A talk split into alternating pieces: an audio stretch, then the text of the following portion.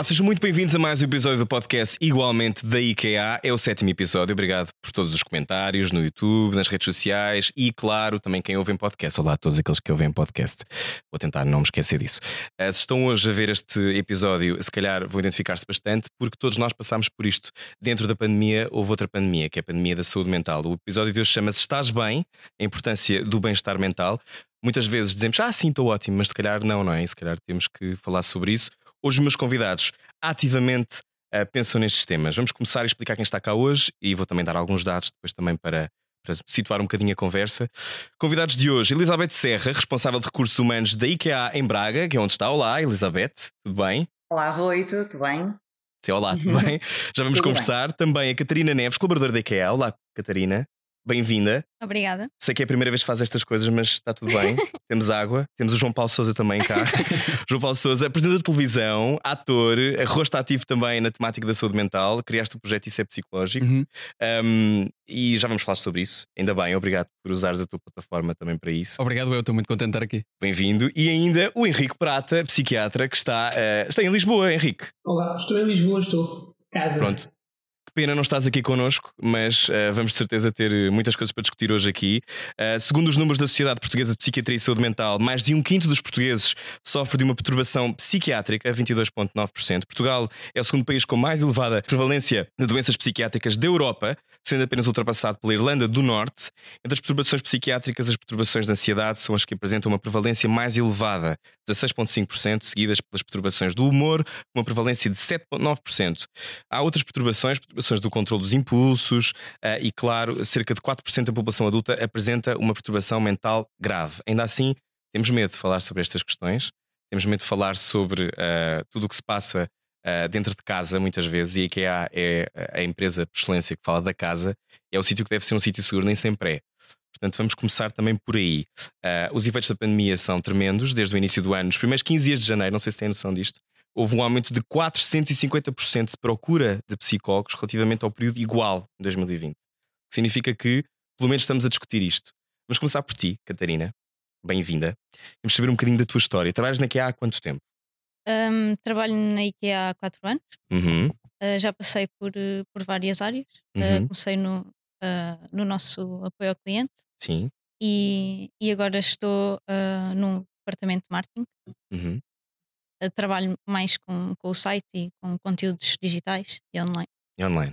Um, a tua relação com a saúde mental é um tema que eu sei que desde os 16 anos mais ou menos existe na tua vida. Uhum. Tu foste tu que procuraste ajuda na altura? Uh, foi, foi um tema que para ti uh, sempre foi importante? Como é que isso apareceu na tua vida e como é que percebeste que tinhas de começar a falar sobre isso? Que eu acho que grande parte das pessoas teme imenso fazer terapia. Eu sei, por exemplo, que o João Paulo Sousa faz terapia, eu faço terapia, faz bem a toda a gente. O Henrique faz muita terapia, é mesmo o trabalho dele. uh, e portanto, queria saber como é que foi para ti, como é que foi este, este início, porquê é que tu decidiste procurar ajuda, antes de mais? Nessa altura, eu decidi procurar eh, ajuda, foi também por uh, várias situações que foram acontecendo a nível pessoal e a adolescência, uhum. acho que é aquela fase em que existe mais uh, dúvidas. E sim, dúvidas, turbulência uhum. e formas de lidar que é preciso.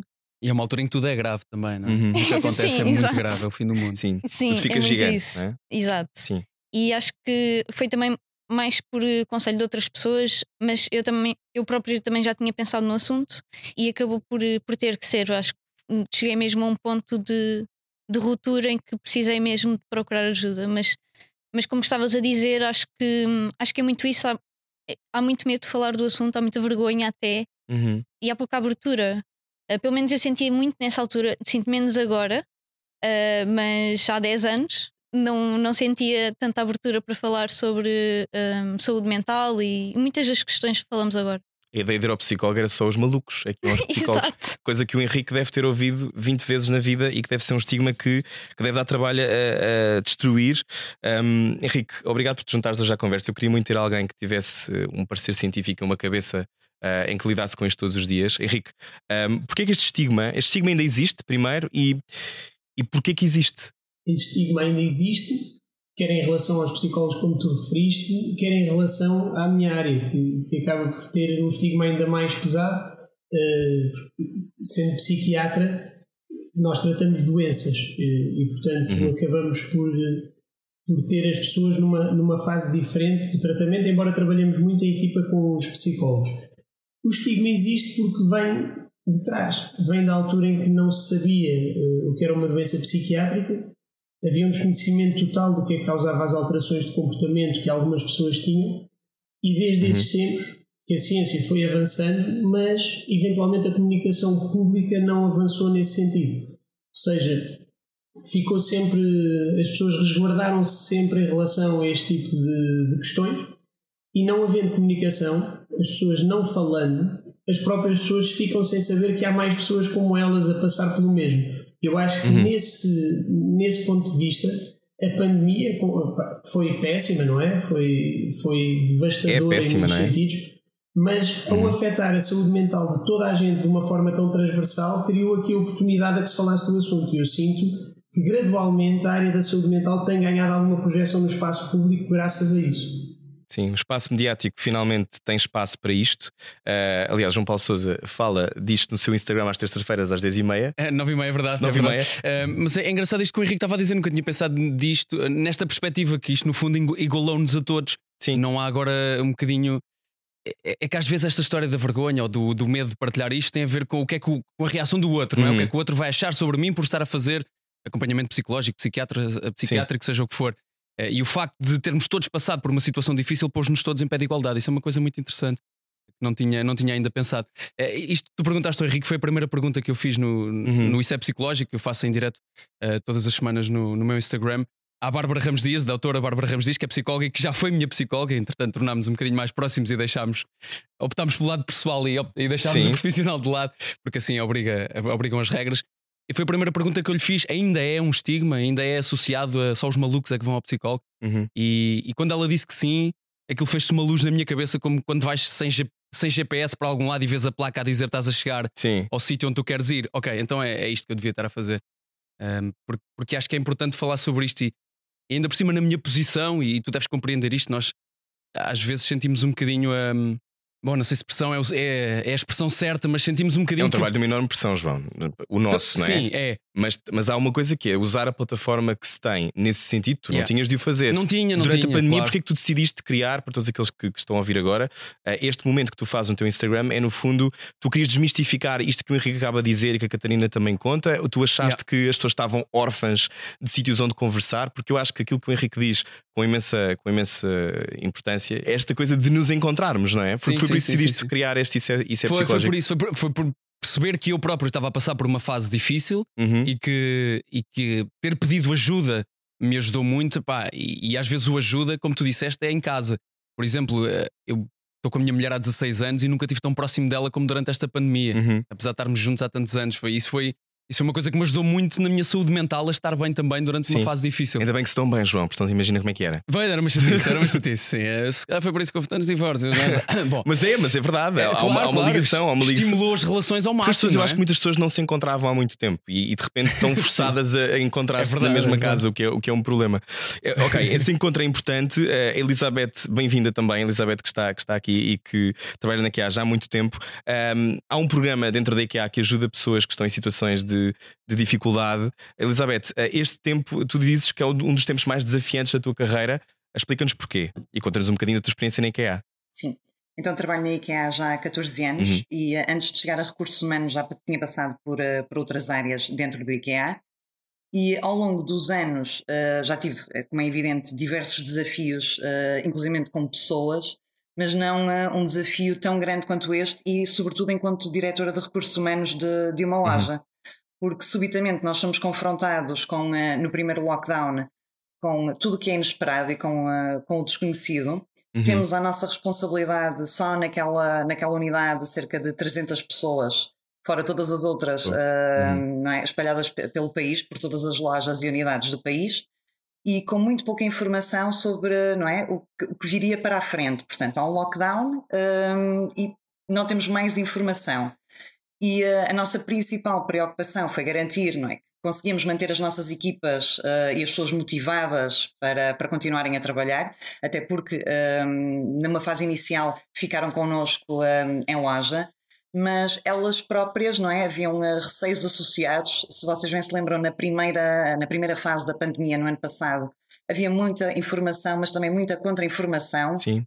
Portanto, havia pessoas claramente muito desconfortáveis também com o facto de, de terem de permanecer em loja.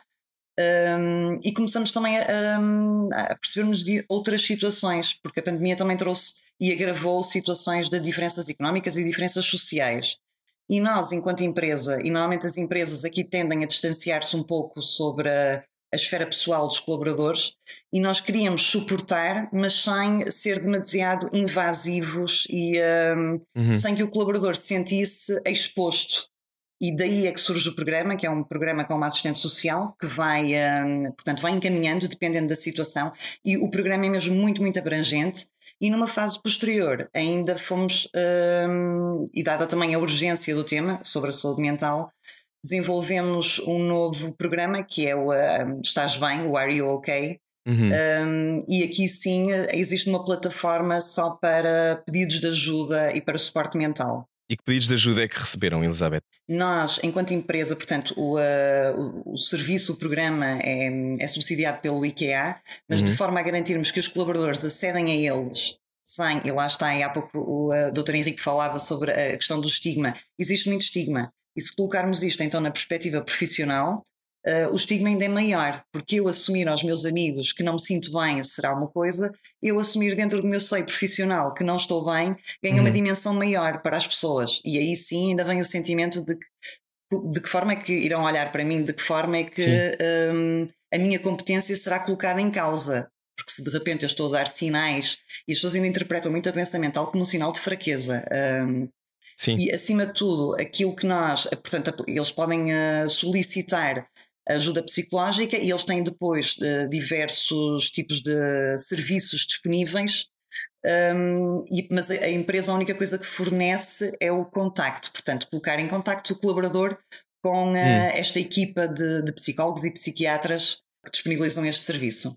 Henrique, um, falá, falávamos aqui desta da questão de, da fraqueza, da vergonha um, e também os, os, dados que eu há pouco citava. Eu, depois acontece sempre estas coisas, seja em rádio ou em televisão, quando começamos a dizer muitos números, eles misturam-se, depois parece que não querem dizer nada.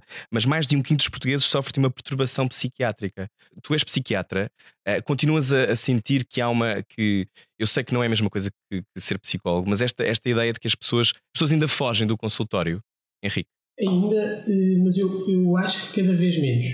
E a nossa hum. geração tem procurado mais e sinto que há menos estigma em relação a, a assumir publicamente, a dizer numa mesa com amigos, por exemplo, eh, que vais a um psicólogo. Sinto que isso tem mudado. Se calhar um bocado eh, por causa daquilo que foi o último ano, como já falámos, mas também porque é, é o que estávamos a dizer, ganhou, ganhou projeção nos meios de comunicação social Portanto, não é só o facto das pessoas terem começado a falar umas com as outras, mas começaram uhum. a ter isto no, no, espaço público, começaram a ter a saúde mental a ser discutida na televisão e a, a ser discutida em podcasts como, como este, e isso é um trabalho muito importante. Eu não sabia, por exemplo, que o, que o IKEA tinha, tinha este projeto, uh, que acho, acho muito, muito interessante. Nós temos de ter noção, em Portugal, eh, os custos da saúde mental relacionados com o trabalho rondam os 1.100, euros por, uh, eh, 1.100 milhões de euros por ano. Sim. Portanto, é, é uma porcentagem bastante relevante do PIB. Os custos com a saúde mental no total rondam os 6.500 milhões de euros por ano. Portanto, quando nós, quando nós falamos desta área, temos de, temos de ter noção do peso que ela tem e do pouco investimento que tem tido. E isso é que eu gostava também eh, de ver resolvido em breve. E agora o, o plano de reestruturação e resiliência vai atribuir 84 ou 85 milhões de euros à, área da saúde mental e, portanto, tenho expectativa que venha mudar alguma coisa, mas ver as empresas a trabalhar nisso é também bastante reconfortante. Eu faço um bocadinho um trabalho uh, ao contrário do que, do que aquilo que a Elizabeth estava a descrever. Portanto, eu tenho ido a empresas, mas como consultor, e o que eu faço é avaliar as pessoas, mesmo que elas não estejam uh, a pedir para ser avaliadas, faz-se uma uhum. avaliação e depois uh, classifica-se uh, um risco de, de burnout, uh, com, com escalas que Sim. estão ligadas a sintomas que compreendem o burnout. O burnout em si não é uma doença, não é? É um fenómeno ocupacional, mas, mas faço um screening de uma forma um bocadinho diferente da que vi aqui, mas que também acho interessante. Henrique, podes explicar-nos então, já que estamos, muitos de nós, eu acho que já estivemos próximos de um burnout ou não? Ou seja, quais são os sinais que tu identificas para nós também começarmos a olhar para as nossas vidas e para as pessoas que fazem parte das nossas vidas ehm, como sinais de preocupação? Acho que é importante, já que muitas pessoas também pela primeira vez ousaram pensar sobre isso, porque acho que há quase uma ousadia em pensar o que eu não estou a produzir. Eu não estou a ser perfeito, eu não estou, eu não estou uh, a trabalhar 12 horas sem me queixar. E é, é engraçado que há, há um sintoma, desculpa interromper, mas estava, eh, estava mesmo a pensar nisto agora, ainda bem que a IKEA está a fazer, está a fazer isto também para, para desmistificar isso e para mostrar que uma empresa pode ter uma, outro, uma outra maneira de olhar para isto. Quando tu partes um braço, é óbvio que não vais ao trabalho. Se estiveres num burnout ou se estiveres com Sim, uma depressão, claro. Não é bem assim. Não se sabe não é? É, é mas, o, mas, o, burnout, é Henrique, desculpa interromper-vos, só dizer, o burnout eh, não, não é bem como uma depressão. Portanto, o burnout é um fenómeno ocupacional. E é um, e é um conjunto de fatores que estão ligados ao trabalho. E, e que normalmente são três, que é um sentimento de exaustão, um sentimento de desconfiança para com o trabalho, de, de desgaste emocional para com o trabalho e uma quebra de produtividade. Pronto, isto é o que determina o que é o burnout. O que acontece é que, pela natureza disto que eu estou a dizer e porque as doenças psiquiátricas muitas vezes são precipitadas pelo stress do dia a dia, ou seja, temos fenómenos uhum. que podem promover o aparecimento destas, destas doenças através de, de neuroinflamação, por exemplo, ou seja, o cérebro responde aos estímulos externos e o stress é um dos estímulos a que o cérebro responde e que pode. Uh, pode uhum. aumentar a propensão para se desenvolver doença psiquiátrica, portanto, o burnout tem muitas vezes sintomas sobreponíveis com depressão, ansiedade e insónia. E a maior parte das vezes, quando me aparecem no consultório, as pessoas que têm burnouts já têm um diagnóstico concomitante, ou seja, já têm também uhum. uma perturbação psiquiátrica associada. Mas o burnout em si não é, não é considerado doença. Mas então, como é que, por exemplo, estavas há pouco a dizer, tu que és consultor e que vais a empresas a identificar sintomas de burnout, não é? E exemplos de pessoas que possam estar uh, numa situação já que pode ser periclitante. Como é que nós. É, tu falaste estes sinais, qual é o gatilho, na tua opinião, que, que faz com que aquela pessoa tenha que se remover do trabalho? É quando já não consegue sequer uh, coexistir, quando, quando a ideia de ir para o trabalho é absurda, um, só para tentar simplificar isto, porque há muitas pessoas que estão a ouvir que podem não, não estar dentro deste universo, e é importante só explicar. Há escalas que, há escalas que ajudam a avaliar isto, ok? E depois há, há coisas específicas. O que tu estavas a dizer é uma das principais, que é a aversão ao trabalho. Uhum. Uma pessoa que começa a ganhar aversão ao local de trabalho, uh, que muitas vezes estas pessoas quando tem de se deslocar ao trabalho, tem uh, a ansiedade tem manifestações físicas muitas vezes e tem manifestações físicas quando tem de se deslocar para o trabalho, uh, fruto da ansiedade que causa, uh, começa a ter sinais de alerta. Mas depois também é muito comum que comece a haver com isto, com este stress, alterações do padrão do sono. E depois uhum. as alterações do padrão do sono funcionam como um círculo vicioso com o resto. Porque quem uhum. não dorme bem tem uma irritabilidade aumentada, vai, vai andar mais ansiosa durante claro. o dia e, portanto, uh, os sintomas vão se precipitando uns aos outros. Sim. A punchline será depois ir parar ao teu consultório para, para ter que, o resto diagnosticado. Catarina, um, esta tua, o teu caminho no último ano, como é que foi? Como é que foi esta. Uh, identificas-te algumas coisas que o Henrique Sim. Uh, Escreveu. Identifico-me muito. Uh, Eu senti porque... que sim, mas conta-nos. sim, porque uh, o, que, o que aconteceu foi também mudanças a nível pessoal, nível profissional. No, no ano passado, uh, no início do ano passado, tinha ido para uma equipa nova. Também mudei de casa meio do ano. Uhum. Uh, e foi também sair do escritório e ir trabalhar para casa. E, e, e eu acho que tudo o que o Henrique estava a dizer faz muito sentido e foi muitas das coisas que eu senti, uh, a ansiedade. Eu sempre tive problemas de insónias, portanto, isso é uma coisa que já tenho há muitos anos. Uhum. Mas a ansiedade, uh, que cheguei a ter também ataques de pânico e cheguei a perceber: ok, há alguma coisa aqui que não está bem. Mas sempre fiquei, ok, mas eu consigo, mas eu consigo. Porque também na verdade, também não me abria muito com as pessoas com quem trabalhava, que acho que uh, poderia tê-lo feito mais cedo, mas, uh, mas a nível pessoal eu sempre achei, ok, mas isto vai passar. Porquê é que não partilhavas? Tinhas medo de ser eh, olhada acho, de maneira diferente? Acho que é um o que a Elizabeth estava a dizer, que é, um, é sentir que estar a admitir que não estou bem poderia de alguma forma pôr em causa a minha competência para fazer o, o meu trabalho. Claro. E, e, eu não queria Dar de todos... ideia de fraqueza, não é? Sim, é um bocadinho isso e um bocadinho de ah, esta pessoa não está a 100% e então não sei, é um bocadinho. Será que deixou de ser competente para fazer isto? E eu não queria mesmo todo que as pessoas pensassem isso. Uhum. Isso é solitário, não é? Ter que gerir Sim, isso. e eu eh, senti um bocado de culpa também por sentir que não estava a 100%. O problema é que também não estava nem a 100% no trabalho, nem a 100% na vida pessoal. Então sentia que estava a falhar em tudo. E ao mesmo tempo o mundo parado e Sim. pandemias e tudo congelado. Sim, e, e o problema também de uh, de ou ir para casa e trabalhar sempre de casa, que era uma coisa que nós não estávamos habituados. Uh, fazia, poderíamos fazer uns dias a trabalhar em casa, mas não era tanto tempo. E, e, a maior parte de nós não estava preparada para estar mesmo a trabalhar em casa. Eu, no início da pandemia, estava, uh, tinha o monitor e o computador, tinha tudo na mesa da sala. Uhum. E então eu não, eu não conseguia desligar, porque aquilo estava sempre ali, mesmo que eu não estivesse a trabalhar. Estava a observar de longe, Sim, não é? o trabalho estava aberto. Porque estavam os monitores uh, todos ali na mesa da sala. Com, com, a, com a cara da IKEA, a aparecer a IKEA lá ao fundo.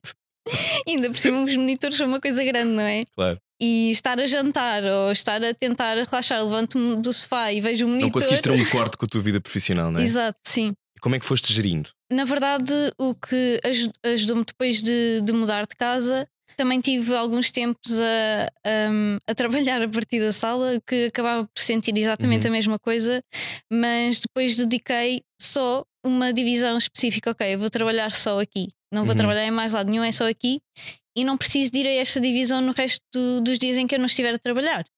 Uh, e aliás, eu eu tenho, já partilhei isto com alguns colegas, eu, a minha secretária fecha-se uh, numa estante. Portanto, eu arrumo o computador, o monitor fica lá tudo, eu não olho para aquilo quando estou de férias ou de fim de semana. Mesmo para, para poder sentir um, que fechou. Agora não, não estou a trabalhar. Tu, tu chegaste a, a, meter baixa, né? tu chegaste a sair Sim. mesmo. Sim. Um, foi difícil essa decisão.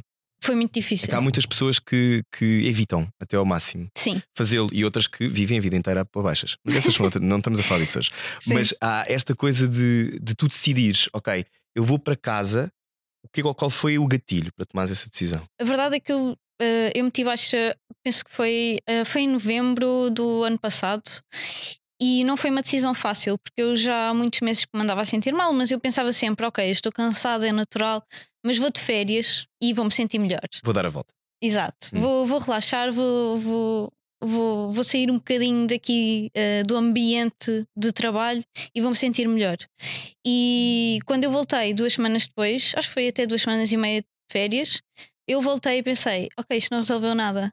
Eu continuo com os mesmos problemas. Mas mesmo assim continuei a tentar, mas cheguei mesmo a um ponto em que, em que lá está, eu não conseguia dormir, tinha muitos ataques de pânico, muitos ataques de ansiedade e, e não, não consegui mesmo de todo continuar a fingir que conseguia aguentar uma coisa que eu claramente não estava a conseguir. Uhum. E foi, foi uma decisão que, que trouxe, lá está, alguma culpabilidade. Uhum. Porque sentia muito quem é que vai fazer agora isto, quem é que vai fazer o meu trabalho, quem não posso deixar Mas as pessoas apoio assim. dos teus colegas, não é? Senti muito apoio. Sim.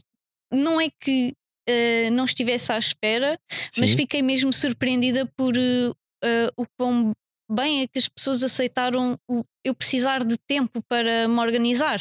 Uhum. E foi, foi, mesmo muito bom uh, sentir isso.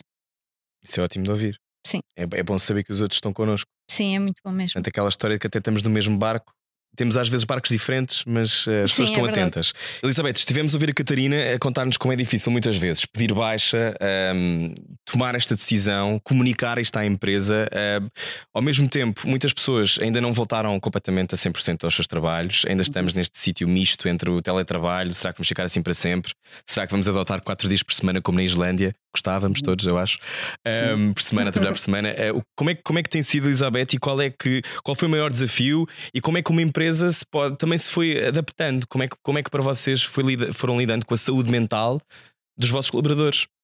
Como é que foi? Então, um, nós temos uma, portanto, na altura em que, em que isto aconteceu, nós, as equipas nas lojas têm sempre uma equipa de gestão de crise, que é composta pela equipa de uhum. direção de cada loja, e existe uma uhum. equipa de direção ao nível da, portanto, de crise ao nível da IKEA Portugal.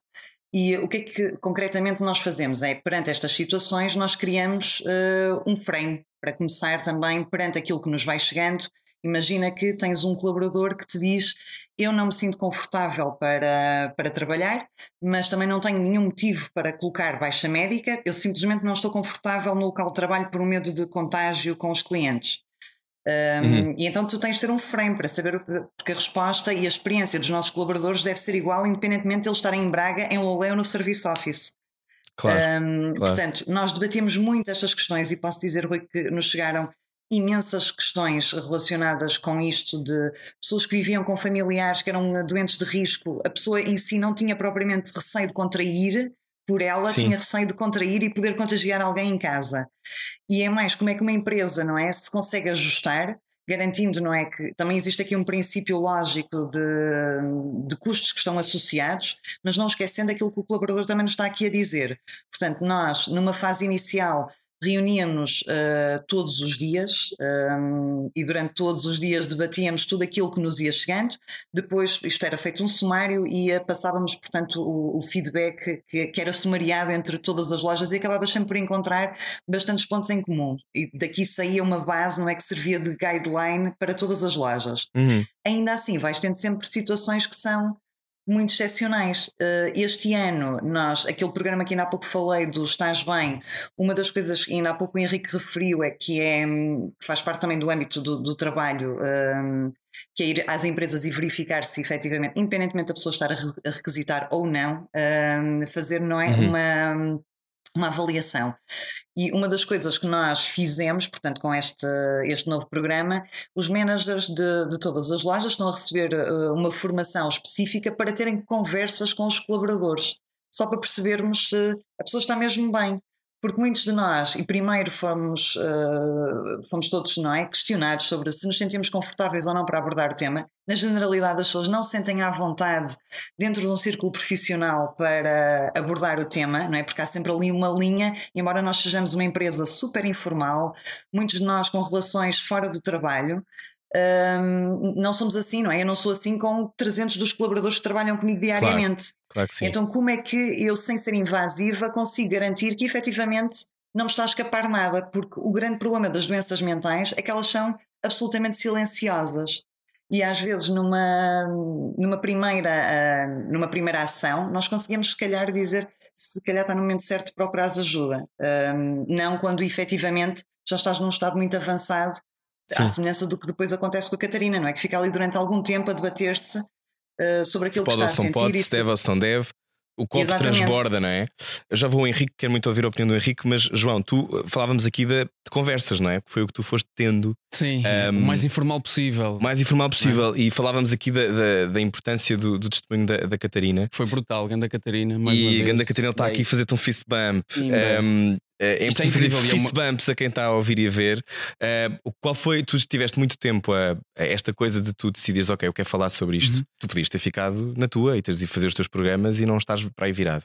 O que é que tu aprendeste nestas, aprendeste nestas conversas e o que é que achas que dificulta mais nestas conversas uh, e dos outros abrirem boca? Porque o que tu fazes é falar para milhares de pessoas, é, é, é falares de também de ti, Sim. mas há muitas pessoas que não têm essa capacidade. Eu acho, eu acho que a coisa que eu sou, que eu posso ser mais especialista no meio disto tudo em que, em que falo um bocadinho sobre, sobre saúde mental, uh, não sendo nem psicólogo, nem formado nesta área, a coisa que eu posso mais fazer é humanizar pessoas. Uh, e começo por me humanizar a mim, dizer. Uh, eu acho que existe ainda, se calhar menos, mas existe ainda um bocadinho essa referência sobre pessoas que nós admiramos ou que têm algum tipo de trabalho que tenha exposição. Temos sempre uma espécie de ideia meio heroica, meio idílica sobre essas pessoas está tudo bem na vida deles. Não está, malta, não é assim uhum. que acontece. E, e parti de mim para, para partilhar depois com outras pessoas, para além da, da psicóloga também, entretanto, acabei por convidar uma série de pessoas para falar sobre, uhum. sobre a sua própria saúde mental, os seus próprios uh, progressos e a escalada das mon da montanha que é a vida e o sucesso e o trabalho e uh, tudo e mais alguma coisa.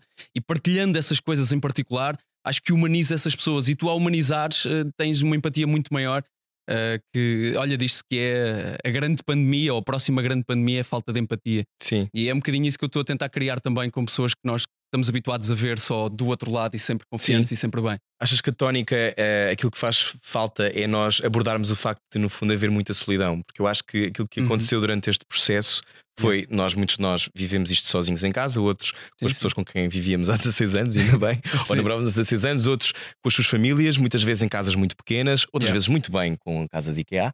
Uh, convém dizer, mas, mas muitas vezes uh, tornou-se muito óbvio a discrepância, não é? De privilégio também. Sim. Um, a solidão é, é, foi, qual é a sílaba tónica ou a coisa tónica das conversas que tu sentiste? O que é que as pessoas mais se sentiam? Tens ideia? Qual é era o fator determinante Talvez durante, durante, durante este tempo? Alguns que abordaste, solidão, injustiça, uh, revolta, porque depois uma impotência, das... não é? Impotência, exatamente. Uma das coisas que, que acontece é alguém, imagina alguém que, que está no mesmo situação da Catarina e que viu ela tomar a decisão dificílima e, e que sentiste culpa, que é uma coisa que nós nem conseguimos perceber a dimensão e o peso que isso é de sentir-nos assim e tomar essa decisão de, de não chegar, produzir, não é? Yeah, e, e de chegar a alguém que é teu superior e comunicar essa situação e saber depois que vão acontecer frames e guidelines e coisas, uhum. palavras que a Elizabeth disse. E processos, que não é? Eu não sei o que significam, mas que sei que fiquei contente de ouvir falar sobre formação de superiores para poderem lidar com isso. Uhum. Ficarmos perdidos no meio disto é uma, é uma coisa. É uma coisa assustadora e ficarmos meio, meio presos no meio disto. Eu lembro-me, eu estava a pensar há bocadinho aqui durante a conversa, enquanto vos ouvia, e uma das primeiras coisas que eu descobri, há coisas que nós descobrimos eh, muitas vezes em consultório, Sim. como se fossem conceitos uh, Alienígenas. Sim, geniais. Quem é que inventou? Eu lembro uma vez de uh, a minha psicóloga me ter dito: um dos problemas que eu estava a ter foi especificamente isto. Isto, foi super, isto é super básico. Ela perguntou-me: o que é que tu gostas de fazer? O que é que te faz sentir como uhum. o João? E eu só dava descrições de trabalho e trabalho e trabalho e trabalho, e era espetáculos e televisão e rádio e não sei. Mas onde é que está o. E ela usou um conceito disso, e o work-life balance. E eu, uau! Wow! Nunca tinha pensado, que ter assim? uma vida. Isso existe, eu posso. Mas isso tem a ver com, com, com o género de profissão que nós temos, não é? Que, Capaz. E tem a ver com a escalada de uma determinada idade, não, não achas também? Mas é pá, eu, eu sinto hoje em dia que fases muito obsessivas da minha vida que eu, que eu não sei se precisava de ter. Não estou arrependido, felizmente correu tudo bem, hum. mas há, há, há, fases muito obsessivas. Mas fez-te refletir sobre isto este tempo? Eh, fez-me refletir muito sobre isso e descobrir estes conceitos novos. Eh, Sim. Se calhar eu posso eh, saber que, e eu sou uma pessoa que tem três, quatro, às vezes cinco trabalhos ao mesmo tempo, no mesmo mês, no mesmo dia, na mesma semana. Parar o mundo inteiro e saber: espera eu continuo vivo, tenho comida, minha mulher está aqui, os meus pais estão bem, eu ligo-lhes.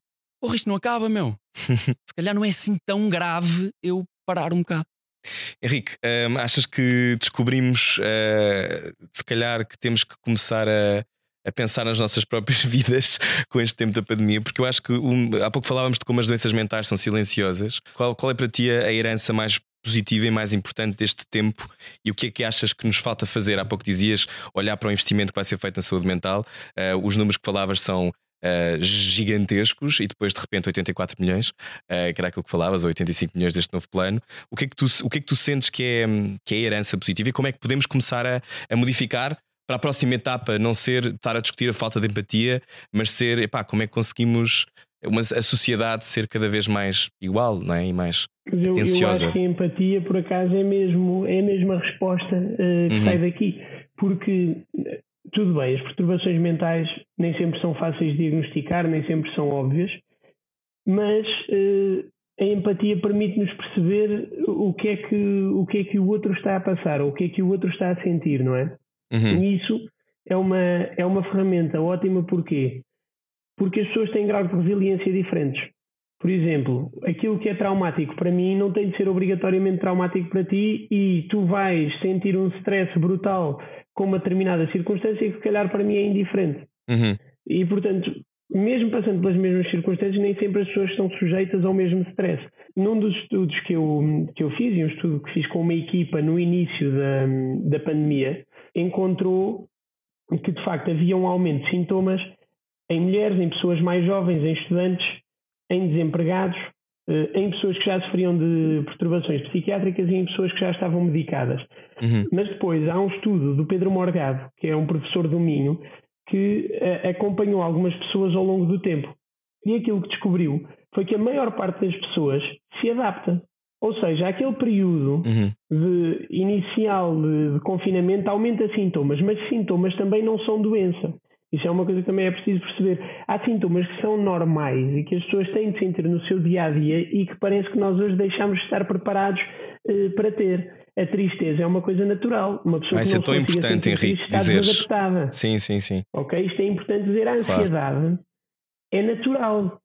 Eu às vezes tenho pessoas que, que me procuram uh, porque morreu um familiar há uma semana e têm chorado. Quer dizer, eu mando essas pessoas para casa e não as medico. Claro. A não ser que de facto se verifique que, que tem algum tipo de perturbação. Mas, mas eh, as circunstâncias uh, e, e, este tipo de sentimentos são, uh, têm de estar relacionadas e as pessoas têm de estar abertas a, a poder ter este tipo de, pronto, de, de, de, sintomas, que no fundo são sintomas de perturbações psiquiátricas, mas que não representam doença. Sim. E acho que hoje em dia nós, também um bocadinho pelo mundo das redes sociais, onde está tudo perfeito e que é o mundo que as pessoas têm à mão durante o dia todo, eh, deixam de estar eh, preparadas para sentir. Depois gostei aqui do que a Elizabeth disse também, de dar, eh, dar formação aos, aos cargos superiores para conseguirem identificar perturbações ou, ou eventuais sintomas no, nos, nos, trabalhadores da empresa, que é um bocadinho, nós no Health Parliament, que é um dos projetos Uhum. Temos uma, uma coisa semelhante para os professores conseguirem sinalizar crianças em risco de desenvolver perturbações psiquiátricas, que é uma ideia roubada uh, ao teu amigo uh, Daniel Sampaio.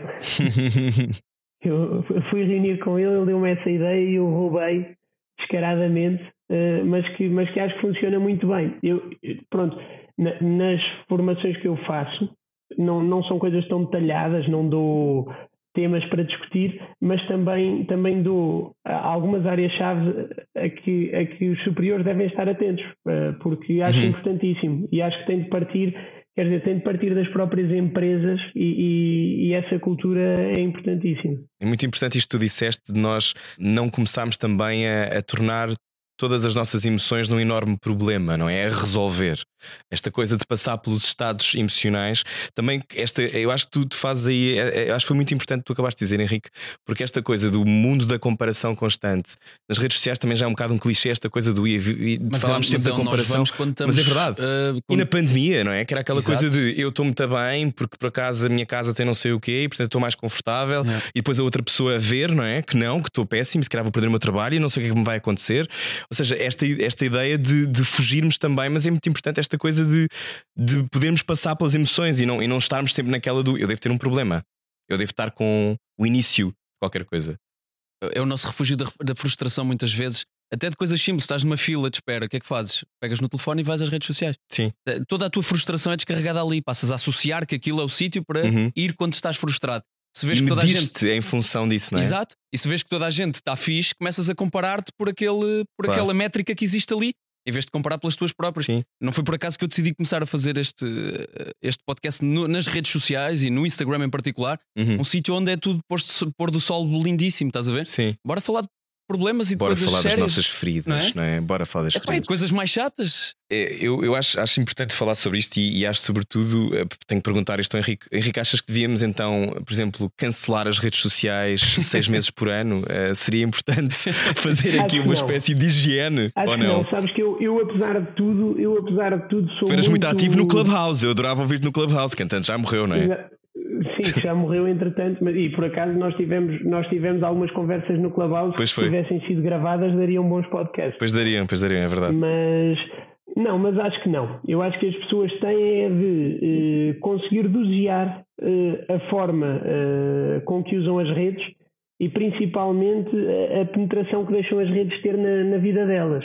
Porque não tem mal nenhum a pessoa ter role models e segui-los não é? Uhum. Tentar acompanhar figuras de que gosta por algum motivo. Sim. Agora, tem de se conseguir, as pessoas têm de estar uh, capacitadas para perceber quanto é que podem absorver daquilo e, e quanto daquilo é que é transponível para a vida delas. Porque a maior parte das pessoas não põem uma fotografia, eu já nem digo pôr uma fotografia a dizer que, está que estão mal, que estão a sentir mal. Digo só, pá, olha, tive um dia, tive um dia médio hoje, vou aqui postar isto, tive um dia médio. Pá, foi, olha, uhum. foi um dia como os outros. Isto não acontece, não é? Não é muito comum. portanto, aquilo que é publicado e aquilo que as pessoas usam como conteúdo tem tendência a ser algo que é positivo, uh, em, que, em que estão felizes, não é? As pessoas têm mais facilidade e mais tendência a ser mais expansivas quando estão felizes também. E portanto é natural que, que isso aconteça. As pessoas têm a ter essa percepção. Hum, mas é muito difícil de gerir isto, desculpem interromper-vos. Oh, Henrique, se tu, por exemplo, um, esta, esta questão de, de gerir aquilo aquilo que nós partilhamos só quando estamos só quando estamos bem ou só quando estamos mal. Como é que tu explicas isso a outra pessoa? Imagina tu começas tu ganhas esta percepção. Ganhas a percepção de ok eu não posso uh, gerir-me por isto e não posso perceber que toda a gente está muito bem e portanto eu estou mal.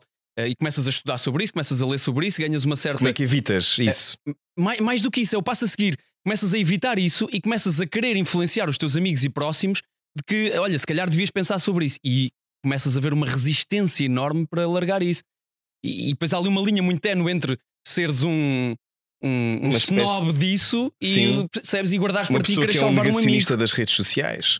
Por exemplo, faça, faça pergunta. Eu, faça, às vezes, eu às vezes tenho, tenho doentes, por exemplo, que, que vivem assim intensamente e eu, eu, eu acho que é um exercício até básico, que é dizer assim, ok, então tu, tu estás mal, estou mal, estou mal, ok? Abre o teu Instagram e, e vê os teus posts. Uhum. E os posts são sempre maravilhosos, são sempre felizes, são sempre a rir-se com amigos, ok. Pronto. São posts de vitórias, não é? Olhas para isto, tu, tu não estás bem agora, uhum. mas pelo teu Instagram está tudo fantástico. Portanto, tens de perceber que com as outras pessoas é, é mais ou menos semelhante. Quer tenham 100 mil seguidores, quer tenham um milhão, quer tenham 4 ou 5, não é? Claro. Não, não muda. As pessoas não estão bem o tempo todo. Nem todas têm de estar. Agora, há pessoas que naturalmente não vão precisar de, de, nenhum tipo de acompanhamento psicológico ou psiquiátrico, também é importante dizer, e, e, há pessoas que vão precisar dele, quer dizer, mas isso é, quer dizer, tem, tem relação com predisposição genética, tem relação com fatores ambientais, como o trabalho, como a cultura em que a pessoa está inserida, como uhum. a imigração, a mudança do meio rural para o meio urbano, quer dizer, há, há depois mil fatores que entram aqui e toda, todas as vivências do indivíduo têm peso porque o cérebro está constantemente a absorver informação e a processá-la. Agora, as pessoas têm de ter uh, consciência disto, que, que, estes sentimentos são naturais e que a maior parte das pessoas viva a vida que viver uh, também, também a sente. Catarina, foi, foi as redes sociais foram um ponto de escape positivo ou uma coisa que adicionava à frustração durante este teu período mais complicado? Na verdade, pronto, eu não, não passo muito tempo nas redes sociais. E é por isso que eu gosto de ti. não, mas eu percebo o porquê das pessoas uh, utilizarem mais para não sentirem uh, sentimentos uh, de frustração. Porque eu noto, por exemplo, se eu estiver. Se eu passar um dia bem empenhada em qualquer tarefa, eu não mexo nas redes sociais, mas se calhar há períodos da vida em que me sinto mais frustrada ou tenho uhum. emoções mais negativas e é um escape, tal como é, não é só as redes sociais, mas por exemplo, às vezes também estar muito tempo a ver televisão e às vezes nem sequer é alguma coisa que eu quero Sim. ver, é só estar. Coisas que te põem mais dormente, não é? Exato, e há quem é, use é o álcool isso. ou o sexo ou drogas. É isso mesmo, uhum. e as redes sociais têm muito esse efeito em algumas pessoas, um, mas acho também que é interessante perceber que, uh, e acho que é mais do que as pessoas prestarem também uh, quando não estão tão bem ou quando não estão. Um, ou quando têm dias médios, é, é, mais perceber que o que nós estamos a ver eh, são, elas, são fotografias, são bocadinhos da vida daquela pessoa, não é a totalidade. Uhum. E, e, acho que é um bocadinho isso que. Lá, uh, por exemplo, quando nós falamos com alguém, também é muito difícil mostrarmos a nossa totalidade. Nós mostramos aquilo que nós queremos mostrar. Não, não significa que seja tudo aquilo que nós somos ou tudo aquilo que sentimos. Uhum. Uh, e acho que também passa por aí a perceber, ok, isto tem o, o objetivo de mostrar, olha, estou feliz, isso é ótimo. Uh, mas é perceber que se calhar as pessoas não estão felizes o tempo inteiro. Sim, houve pessoas que até publicaram, por exemplo, a Mariana Sorui Cabral, a Bumana Fofinha, publicou uma fotografia em que ela chorava e isso teve um impacto enorme uhum. e foi importante e não foi uma coisa gratuita ou, ou de uma pornografia emocional, não é? era uma coisa de mostrar que ela também sentia isso. Elizabeth, para fechar, uh, que já estamos aqui há algum tempo, para fechar, qual, é, qual foi a maior lição deste tempo para ti? Enquanto gestora de equipa, diretora de recursos humanos e pessoa, não é? Também imagino que viveste isto como pessoa. Sim, e uh, ia-te falar mesmo disso também, não é? Que por trás depois de cada um de nós que desempenhamos uma função na IKEA há, pessoa, não é? E, um, e depois com a pressão acrescida, não é? Sobre aquilo que também é esperado de nós em momentos tão críticos como estes, mas há uma vida pessoal também a decorrer em casa. Um, e há pouco vocês falavam da, daquilo que é as minhas palavras favoritas, que é empatia. Um, e um, é algo em que eu me debato bastante. E aqui, quando estávamos a falar também sobre a questão das redes sociais, eu posso vos dizer que eu fiz uma limpeza há relativamente pouco tempo porque me questionei a mim própria sobre o que é que eu gosto de ver nas redes sociais, não é? E há coisas que nós vamos adicionando em determinada fase da nossa vida, nem sabemos muito bem porquê, mas aquilo acabou por ficar lá. E, mas eu se falar sobre isto com alguém, uh, e empatia também é dizer isto, não é dizer-te, Rui, deves retirar uh, uhum. conteúdo que não, não te adiciona nada, ou que não, a empatia é no, no limite, se eu falar contigo digo-te, olha, mas o que é que tu gostas de ver, o que é que tu procuras, uh, ou uhum e não te dizer aquilo que tu deves fazer. E a empatia também é muito isto, sobre a forma como nós interagimos com os outros. Nós vemos hoje em dia, as pessoas são, e nós vemos então, sobretudo no, no Instagram, que são plataformas de, de acesso muito rápido, nós vemos, hum, não é, autênticos uh, ditadores, quase nas opiniões em que têm, não é? As pessoas posicionam-se muito, muito, gratuitamente, atacam muito gratuitamente também, uh, sobretudo em, uh, em tópicos que, que, mexem com a, com a sociedade. E isto leva-me a mim também à reflexão daquilo que é o meu trabalho, que é, independentemente da posição em que eu estou, não é? Eu também sou pessoa. Portanto, se eu passar por alguém, alguma das pessoas com quem eu trabalho, a empatia será mesmo eu não. Uh, o facto de eu não reagir assim e de eu não ser assim, não uhum. significa uhum. que eu deva desvalorizar aquilo e deva dizer à pessoa: vá lá, isso não é nada. Claro. Ah, já viste que poderia estar, poderia ser muito pior. Sim, sim, sim. Uh, e isto é uma coisa que nós temos de aprender a fazer. Se tu me falares de, de lição, uh, muito provavelmente descobri a enorme resiliência que, que nós temos. Tenho um fascínio, eu já era imensamente fascinada pela IKEA, mas eu fiquei ainda mais apaixonada pela empresa pela qual eu trabalho. Eu tive a oportunidade durante o último ano quase colocar on hold aquilo que é o meu trabalho e dedicar-me efetivamente a fazer algo, uh, porque era totalmente inesperado, não é? Porque de repente a única coisa que, nos, que querem que nós façamos é garantam que os colaboradores estão bem. Portanto, tu podes hum. pensar em todas as iniciativas que tu quiseres, apresentas, submetes, elas são quase todas aprovadas.